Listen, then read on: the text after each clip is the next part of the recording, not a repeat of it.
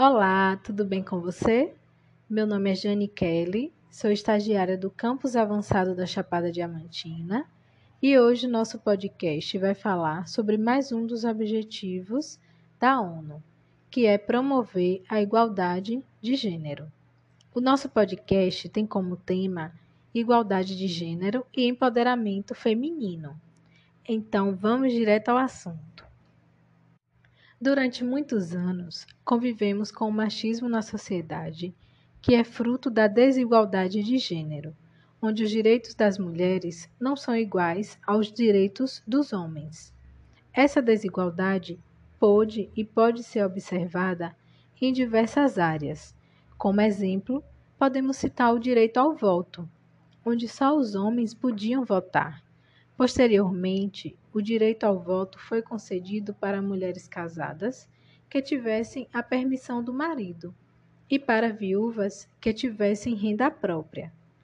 O direito ao voto feminino foi reconhecido na Constituição, sem distinções, somente em 1934.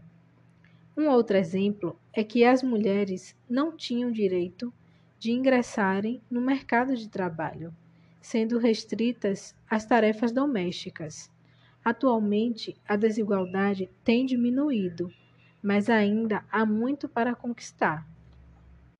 Em alguns países, a desigualdade está presente de maneira explícita, onde a sociedade já tem consciência de que as mulheres não têm os mesmos direitos que os homens.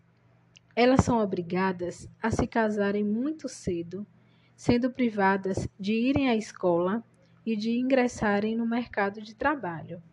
A submissão aos maridos também é uma característica nessa sociedade, e o estupro dentro do casamento não é reconhecido como crime. No Brasil, a desigualdade também é bastante presente, mas ela ocorre de maneira implícita onde constitucionalmente as mulheres e os homens possuem direitos iguais. Porém, na prática, os homens são mais privilegiados do que as mulheres, seja nos cargos públicos, na política ou na divisão das tarefas domésticas. O propósito da ONU existe por causa das desigualdades de gênero que ainda persistem nas sociedades.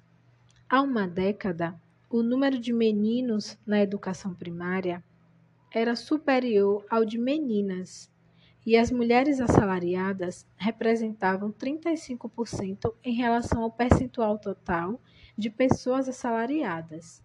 No presente, em algumas regiões brasileiras, ainda há uma grande desigualdade no mercado de trabalho entre homens e mulheres, onde poucas mulheres conseguem se inserir nele. Como também as tarefas domésticas não são divididas de maneira igual, e ainda existem muitos casos de violência e exploração sexual de mulheres.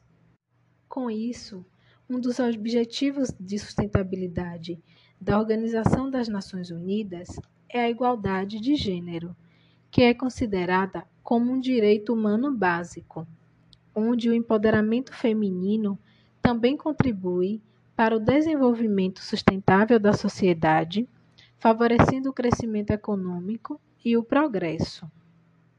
Assim, a proposta da ONU é acabar com a discriminação de meninas e mulheres em todo o mundo, eliminar a violência física e sexual, garantir a participação das mulheres na esfera política, econômica e pública garantir o acesso à saúde sexual, igualar o direito aos recursos econômicos e empoderar todas as meninas e mulheres.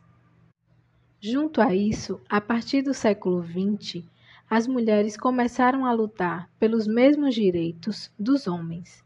E assim, essa realidade vem mudando graças a essas lutas. Mas vale ressaltar que ainda há muito para conquistar principalmente nos países onde as desigualdades são legalizadas e, de certa forma, normalizadas. Eu vou ficando por aqui. Espero que vocês tenham gostado. Grande beijo. Tchau, tchau.